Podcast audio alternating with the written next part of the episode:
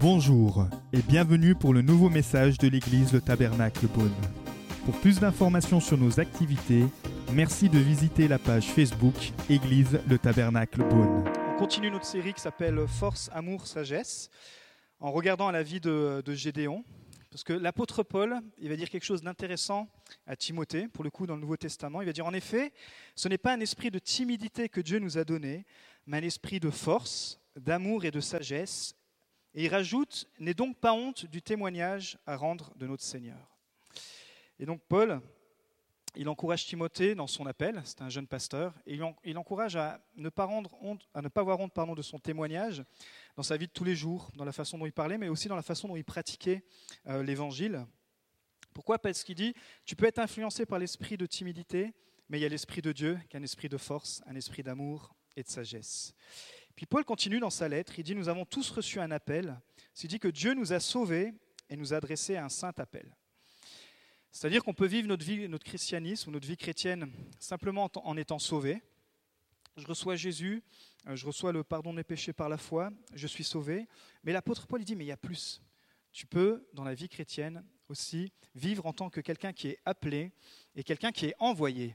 Et je crois que la vie chrétienne, elle devient beaucoup plus passionnante quand euh, on fait un pas de plus. On dit, OK Seigneur, je reçois ce saint appel, et là où tu m'envoies, je veux aller. Donc c'est pour ça qu'on a pris l'histoire de, de Gédéon, qui se trouve donc dans l'Ancien Testament.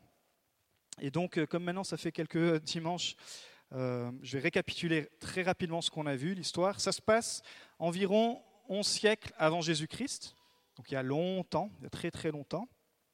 Israël est enfin arrivé dans la terre promise, le pays de Canaan.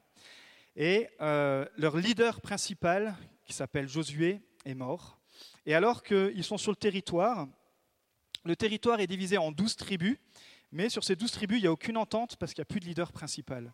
Et le livre en fait des juges, il résumait en ce sens, c'est que chacun faisait ce qui lui semblait bon. Et à force que ce peuple faisait ce qui lui semblait bon, ils ont mis Dieu de côté. Ils ont mis le Dieu qui les a délivrés de l'esclavage d'Égypte, ils l'ont oublié, ils l'ont mis de côté.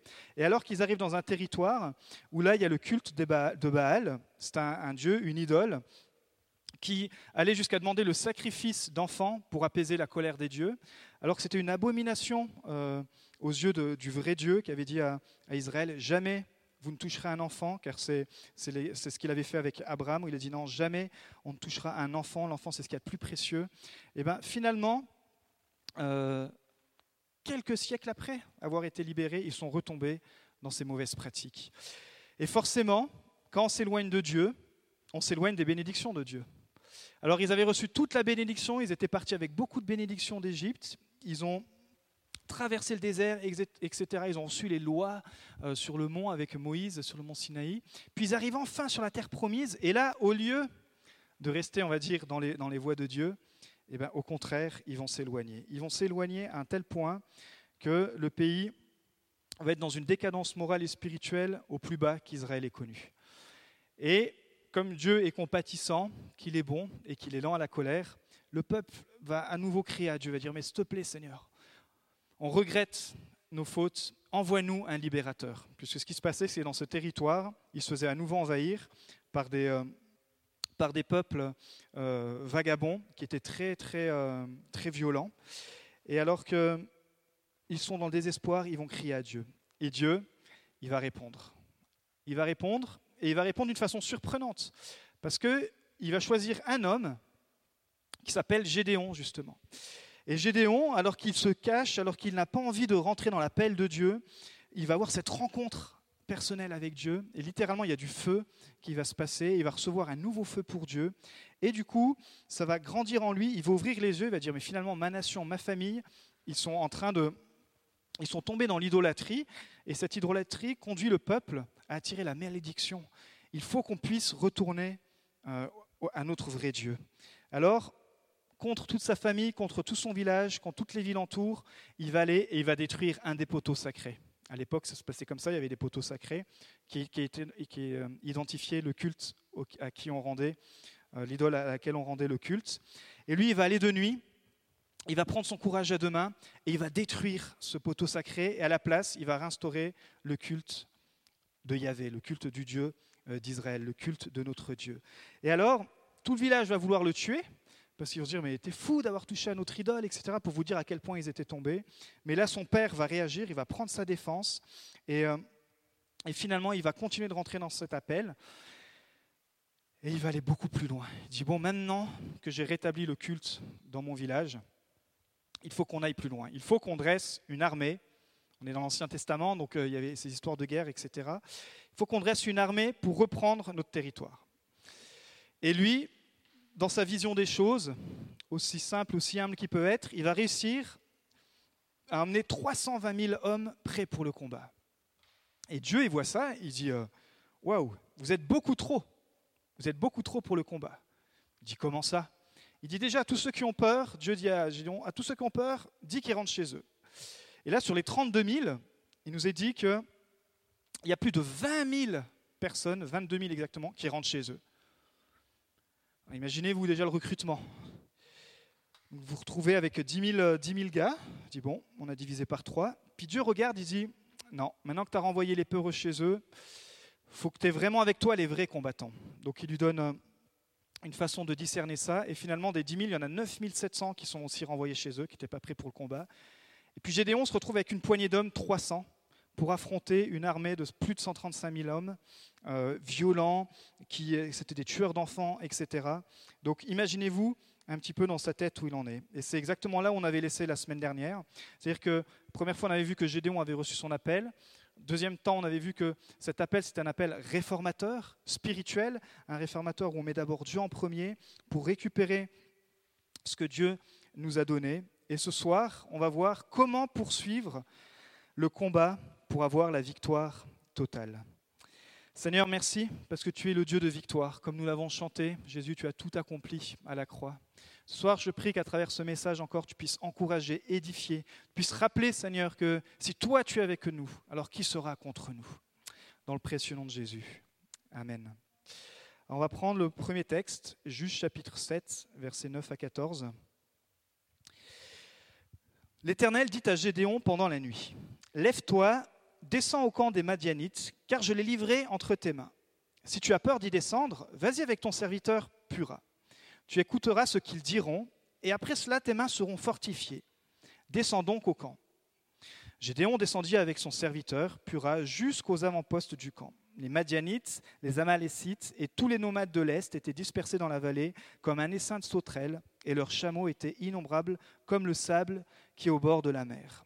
Lorsque Gédéon arriva, un homme était en train de raconter un rêve à son camarade. Il disait, J'ai fait un rêve. J'y voyais un gâteau de pain d'orge roulé dans le camp de Madian. Il est venu heurter la tente et elle est tombée. Il l'a retournée sans dessus-dessous et elle a été démolie. Son camarade répondit, Mais ce n'est rien d'autre que l'épée de Gédéon, fils de Joas, l'Israélite. Dieu a livré entre ses mains Madian et tout le camp. Alors on voit que Gédéon arrive à, cet endroit charnière où il se retrouve avec 300 hommes. Et la nuit de cette même journée, Dieu lui dit, il est temps de partir au combat maintenant. Il est temps d'engager la bataille. Il est temps d'y aller, mon gars, j'ai envie de dire. Donc la première chose, pour poursuivre la victoire totale, il faut combattre en s'appuyant sur la promesse de Dieu. Dieu lui dit, il lui rappelle qu'il a livré ses ennemis entre ses mains. Et il nous est dit que Gédéon, il a une réaction normale. En fait, ce n'est pas Gédéon qui le dit, c'est Dieu qui le dit, que Gédéon a peur. Forcément, il se retrouve avec un effectif très réduit, il sait qu'il est avec les gens les plus motivés, mais il se demande quand même comment ça va pouvoir être possible humainement de récupérer ce territoire avec 300 hommes. Donc il a peur. Il a peur, mais ce qui est intéressant, c'est que Dieu ne va pas le juger. Dieu connaît nos limites. Dieu connaît nos émotions. Parfois, on aimerait cacher nos émotions. Parfois, on aimerait faire tout bien pour que euh, devant Dieu, euh, on puisse avoir une apparence. Euh, on puisse se dire, bah voilà, comme ça, Seigneur, tu, es fier de moi si je te dis pas mes peurs, si je te dis pas mes craintes. Alors que Dieu dit, mais t'inquiète pas, je connais tes craintes, je connais tes peurs, mais ce n'est pas un problème pour moi. Il va lui donner un très bon conseil. Il va lui dire, vas-y, prends quelqu'un avec toi. Pura ou Pura, selon certaines versions, qui est littéralement en fait un, homme qui va l'aider à porter ses armes. Il n'y avait pas pensé. Lui, pour lui, il se voyait encore tout seul dans ce combat. Seigneur dit non, première chose, tu prends quelqu'un avec toi. L'importance d'être deux. Et vous savez, quand Jésus a envoyé ses disciples, il les envoyait toujours par deux. Parce que quand il y en a un qui est faible, il y a l'autre qui peut encourager. Et euh, il va être encouragé de prendre ce, ce, monsieur, ce pourra avec lui, ce jeune homme, et il va comprendre que dans le combat, il ne faut pas qu'on reste isolé. Peut-être que vous, dans votre vie, dans votre parcours, vous avez toujours eu quelqu'un à votre, droite ou à votre gauche pour vous encourager. Un pourra. Quelqu'un qui dit, mais tu pourras le faire. T'inquiète pas, moi je serai avec toi, je crois en toi. Tu sais, cette épreuve, c'est juste une, une, épreuve, mais on va y arriver ensemble et je serai avec toi.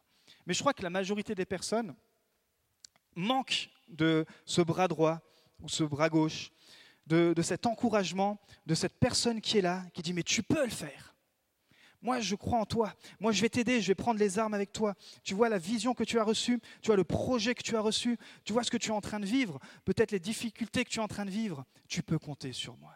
Et je crois que ce qui est très beau dans le message de l'Évangile, c'est que Jésus dit qu'on reconnaîtra les disciples à l'amour qu'on a les uns pour les autres. Et je crois qu'un des bons principes de manifester l'amour entre nous ou envers les autres, c'est de pouvoir être des pourras. Pouvoir dire, mais J'aime la façon dont, tu loues le Seigneur. Et puis je sais qu'en ce moment tu vis des épreuves, mais je vois ta foi, je vois ta détermination. Et puis si tu veux, on peut se retrouver, on peut prier ensemble. Et peut-être tu as, quelque chose qui te, pèse, mais tu peux compter sur moi. Je vais garder ça. Tu peux avoir confiance en moi. Et ça, ça touche, parce que je crois que dans le monde actuel, on est plutôt euh, de plus en plus avec les réseaux. On a beaucoup d'amis, mais à distance. On fait beaucoup de choses à distance. Euh, moi, je, je, suis des cours de théologie à distance. Je vois des, des enseignants à distance. Et vous savez, la frustration que j'ai, parfois, je partageais ça cette semaine avec ma femme, c'est que j'ai suivi déjà des cours bibliques en étant pendant un an dans une école biblique H24, donc en, en vivant dans la communauté. Et ce que j'aimais, c'est que ce que les pasteurs nous enseignaient, je pouvais aussi quelque part le vérifier dans leur vie. Je pouvais voir s'ils étaient congruent, on dit, entre ce qu'il disait et entre ce qu'il faisait. Et maintenant, ce que j'ai peur avec tous ces écrans, avec tout ce qui se fait par Internet, avec tout, c'est qu'on peut vous donner les meilleurs conseils. On peut vous dire, mais si, fais ci. Et surtout, il faut que, que tu touches à cette eau, par exemple, parce que cette eau est empoisonnée. Mais quand on éteint l'écran, qu'on a fini nos petits conseils, hop, on ne sait pas du tout ce qui se passe derrière ces écrans. Christ a dit que il n'a jamais été contre les réseaux sociaux, je ne suis pas du tout en train de parler de ça. Mais c'est tellement plus important d'avoir quelqu'un à côté de soi, un pourra, quelqu'un que tu vois vivre. Tu dis, ah oui, mais toi, les conseils que tu me donnes, je vois que dans ta vie, tu les appliques. Vous voyez la, la balance. J'aime le, le, fait qu'on puisse euh, vivre ce qu'on dit et, euh, et, dire aussi ce qu'on vit. Nous, en tant, que, en tant que pasteur, forcément, les gens nous voient vivre. Et on essaye de prêcher au maximum ce qu'on vit. Parce que ça serait tellement plus facile que je sois derrière un écran et que je vous donne toutes les stratégies. Mais finalement, si on ne voit pas la vie grandir, si on ne se voit pas les uns et les autres grandir, euh, on enlève toute la puissance de l'Évangile.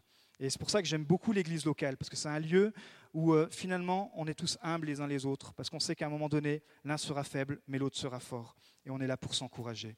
Et euh, peut-être que tu peux devenir le pourra de quelqu'un. Parce que souvent, ça a été le cas. Je dis, mais moi, j'ai personne pour m'encourager. Moi, j'ai personne pour me booster. Et puis, euh, regarde ce, ces ministères, c'est normal, etc. Euh, vous savez, quand, vous êtes jeune, vous pensez, vous trouvez toutes sortes d'excuses. Mais finalement, un, jour, le Seigneur m'a dit, mais toi, commence par être le pourra de quelqu'un? Commence à encourager quelqu'un? Commence à devenir euh, la personne sur qui on peut compter? Et puis, après, le Seigneur mettra des gens sur ta route. Et là encore, ça change complètement notre façon de vivre. C'est tellement meilleur de devenir le pourra pour quelqu'un, et je crois que ça peut l'être pour chacun d'entre nous ce soir. Et alors qu'il va avec ce, avec ce gars-là qui porte ses armes, ils entendent à nouveau le rêve de Dieu. Le rêve de Dieu pour son peuple à ce moment-là, on revient dans le contexte, il nous est dit qu'il voit un, une, galette en forme, une galette d'orge rouler euh, écraser une tente. La galette d'orge, ça représente Israël, qui est un peuple agricole, et la tente, ça représente les Madianites, qui est un peuple nomade. Et littéralement, ils entendent le rêve de Dieu de la bouche propre de leurs ennemis. Ce que je trouve beau avec le Seigneur, c'est que quand il nous regarde, quand il voit votre vie, quand il voit votre famille, le rêve de Dieu, il voit la bénédiction. Il dit, je veux que mon peuple soit béni. Je veux que mon peuple puisse récupérer ces bénédictions. Et alors qu'ils vont voir l'ennemi pour, euh, pour essayer de se rassurer, ils entendent le rêve de Dieu. Effectivement, Dieu, il veut qu'on récupère ce que l'ennemi nous a volé. Euh, je ne sais pas si la, peur vous empêche de croire en ce moment certaines promesses de Dieu. On sait que la peur, ça paralyse, ça peut même paralyser notre destinée. On parle beaucoup de destinée aussi en ce moment. La peur dans, le Nouveau Testament est aussi associée à la timidité, à la lâcheté. Vous savez quoi? C'est ce que Paul avait dit à Timothée. La peur, la lâcheté, c'est un esprit, une influence, mais qui peut être vaincu par l'Esprit de Dieu, qui est un esprit de force, d'amour et de sagesse. Et euh, comment alors ne pas écouter nos peurs? Il faut se rappeler, rappelez-vous les promesses de Dieu pour votre vie. Quelques promesses, il y en a des milliers dans la Bible, mais je vais vous en citer juste quelques-unes ce soir. 1 Jean 4,4, il dit Celui qui est en toi est plus fort que celui qui est dans le monde. Dans Jérémie 29, 11, il dit que Dieu, il a des projets de paix et non de malheur, afin de vous donner un avenir et de l'espérance.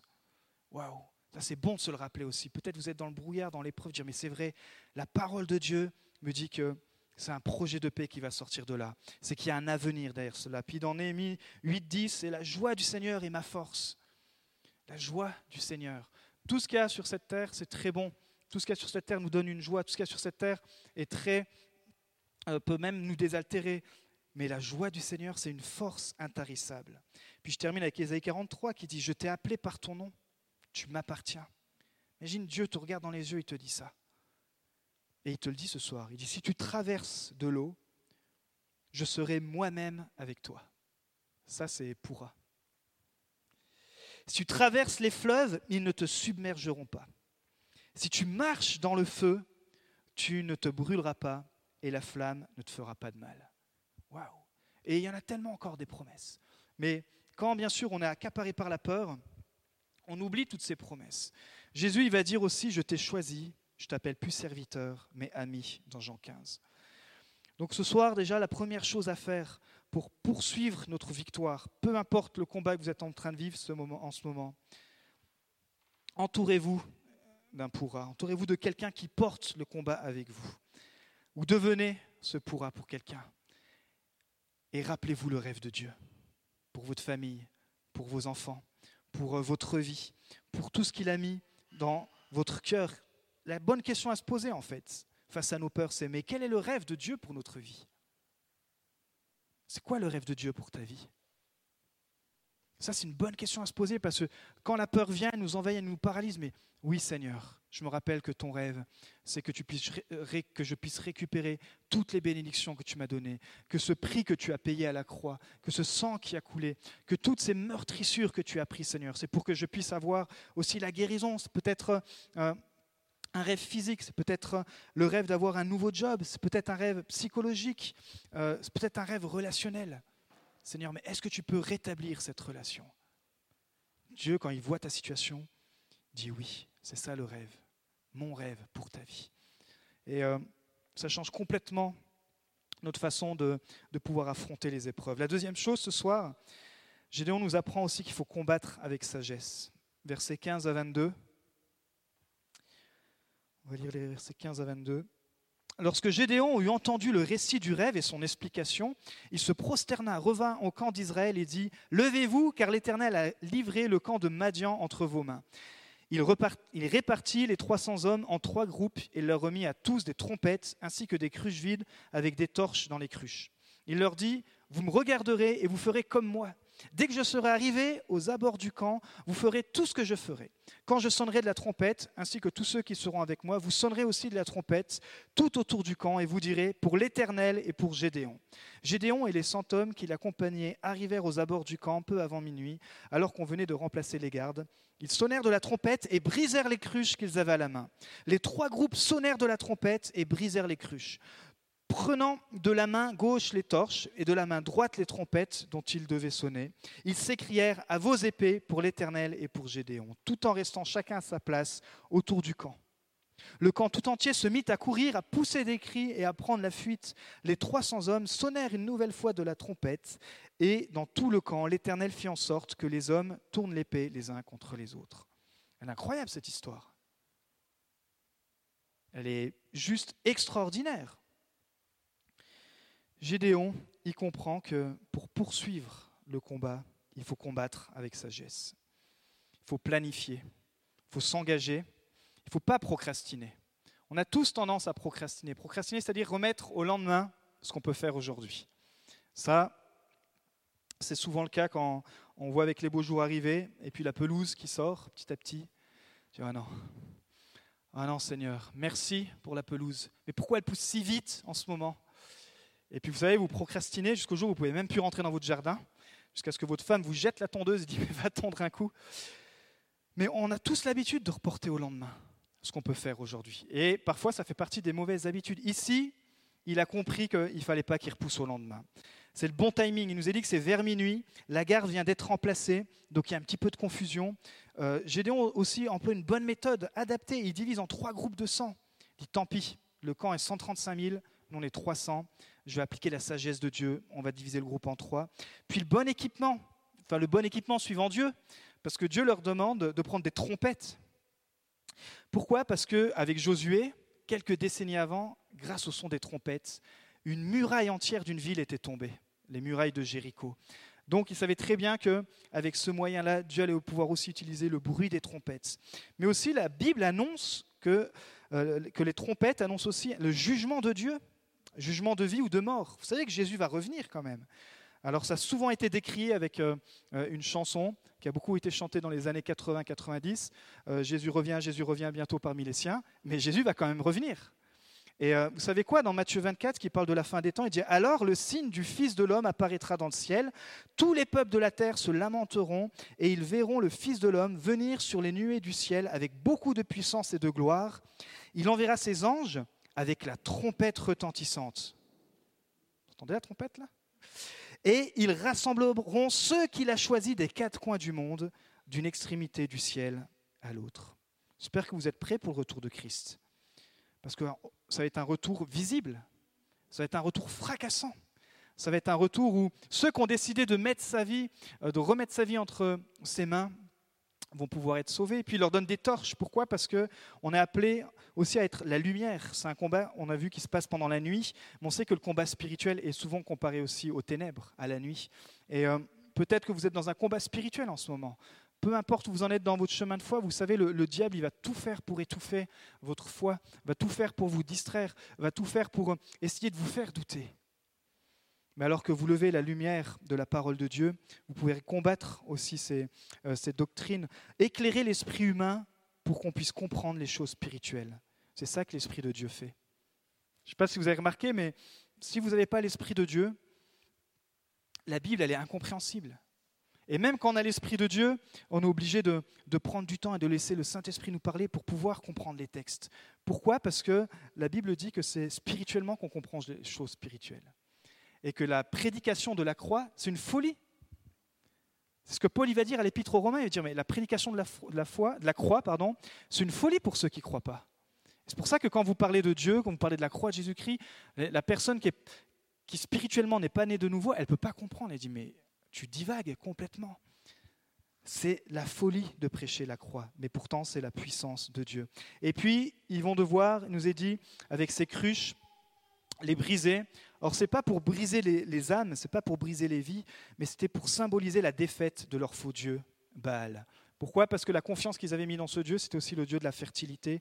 Et puis ces, euh, ces vases représentaient justement ce qu'on pouvait mettre dedans pour... Euh, euh, pour manger, pour boire, etc.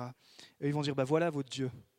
Si votre Dieu est vraiment vrai, là, votre Dieu qui vous demande de sacrifier les enfants pour que vous ayez une meilleure euh, récolte, etc., eh bien, vous allez voir que ce Dieu-là est censé venir vous défendre, mais alors qu'il brise, qui brise ces cruches qui représentent le faux Dieu, ils se rendent compte qu'il n'y a personne qui va venir les délivrer. Et la dernière chose, c'est qu'ils crient à vos épées pour l'Éternel et pour Gédéon. Mais il est fort intéressant de constater qu'ils n'avaient aucune épée. Pourquoi? Parce que l'arme des Israélites n'est pas l'épée, mais la voix. Pourquoi? Pour donner la supériorité à la parole face aux armes. La puissance, encore une fois, ça nous parle de la puissance du témoignage. Jésus, pendant son, arrestation, dans Matthieu 26, il y a un de ses disciples qui va vouloir utiliser l'épée et il va couper l'oreille d'un des soldats. Et Jésus, qu'est-ce qu'il va faire alors qu'il sait qu'il est en train de se faire arrêter, il sait qu'il va être crucifié, il va prendre cette oreille et il va la, il va la guérir, il va restaurer l'oreille de ce soldat. C'est Jésus le premier qui, qui continue d'apporter ce message. Ce ne sera pas par l'épée, mais ce sera par la puissance de la parole. Pourquoi? Parce que nos armes sont spirituelles. L'apôtre Paul nous dit que nous avons toute une armure. Dans Éphésiens 6, vous pourrez lire ça, je ne vais pas prendre chaque élément, mais continuer simplement avec l'épée. Il nous parle de l'épée de l'esprit et il nous parle de la puissance de la parole aussi. Dans Hébreu 4.12, il dit En effet, la parole de Dieu est vivante, efficace, plus tranchante que toute épée à double tranchant, pénétrante jusqu'à séparer âme esprit, jointure et moelle. Elle juge les sentiments et les pensées du cœur. Et puis la, la deuxième chose, c'est d'avoir la bonne attitude. Gédéon va dire Vous me regarderez et vous ferez comme moi. Il faut que l'équipe, les 300 gars, ils aient confiance en Gédéon. Gédéon n'était pas du tout un soldat. On a appris que Gédéon, il était enfermé quelque part en train de, euh, de battre du blé pour nourrir sa famille. Donc euh, il n'avait pas ces caractéristiques-là. Et il va falloir que les 300 soldats aient confiance quand même en la stratégie euh, risquée de Gédéon. Il va se dire, mais nous, on a la même vision que toi, Gédéon. Ok, on y va.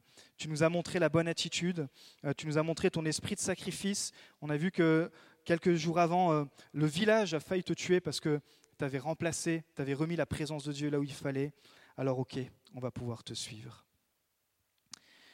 Pour terminer ce deuxième point, quand tu prends la décision de t'engager, forcément, il y a toutes sortes de choses qui vont venir dans tes pensées pour t'éviter de faire le prochain pas.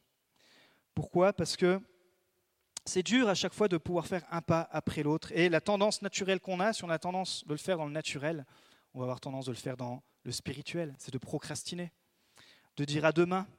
Par exemple, je donnerai ma vie à Jésus bah, quand je le sentirai. Je me ferai baptiser quand je serai parfait.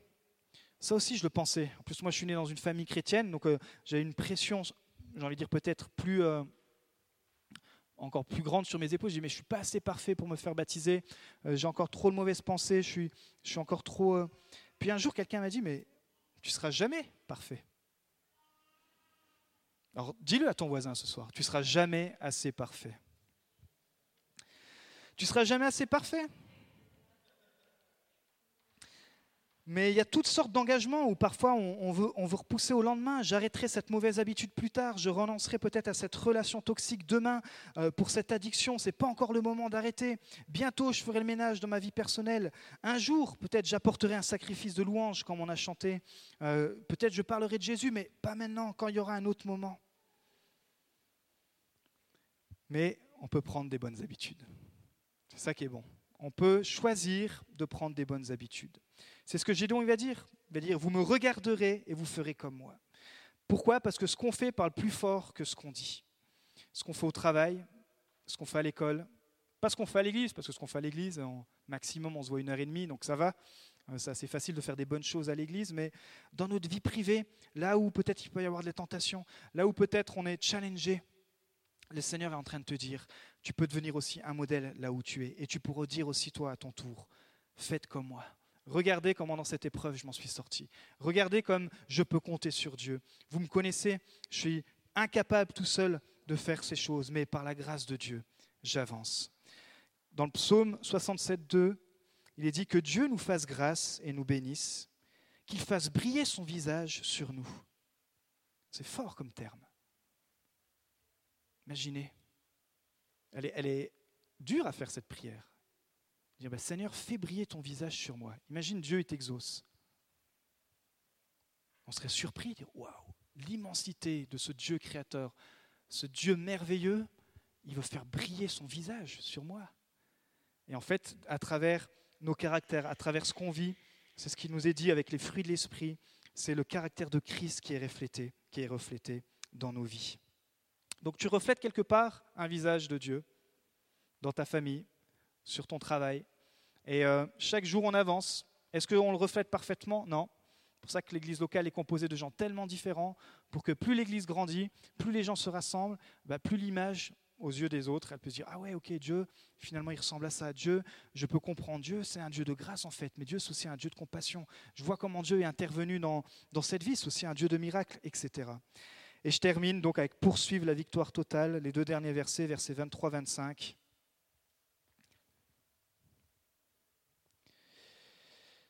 Les hommes du camp s'enfuirent jusqu'à Bethshita, vers Serera et jusqu'aux abords d'Abel-Méola, près de Tabat.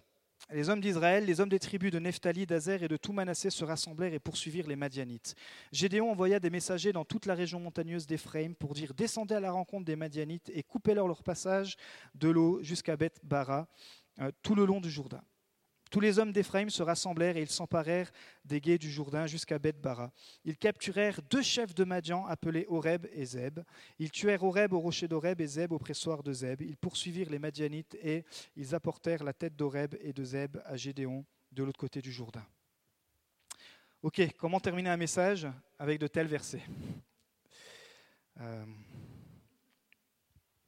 Gédéon, il aurait pu se contenter simplement de récupérer le territoire. Il aurait pu simplement se contenter de dire, ben voilà, les Madianites, donc ces tueurs, ces meurtriers sont partis, on les a fait fuir, et on peut enfin se réinstaller avec nos familles dans la paix et tout.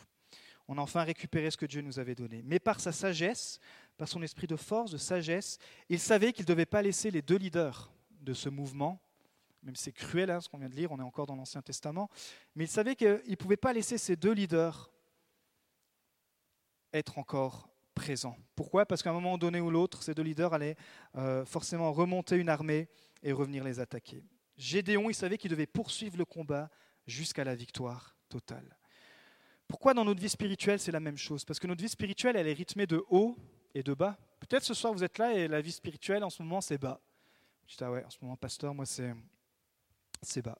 Peut-être vous êtes là ce soir et waouh, non, en ce moment c'est haut. Euh, on a eu Pâques, on a eu Pentecôte, etc. Euh, en ce moment c'est haut mais on doit poursuivre pour, on doit poursuivre pardon, le combat jusqu'à la victoire totale. Pourquoi? Parce que on sait très bien que même quand on est en haut, au bout de quelques jours, quelques semaines, quelques mois, bang, il se passe quelque chose et on est en bas. On dit, ah non Seigneur, encore une épreuve, mais qu'est-ce qui se passe? Gédéon ici nous apprend qu'on doit poursuivre la victoire totale. Tout le monde dit poursuivre la victoire totale. D'accord. Ok, j'arrive au bout.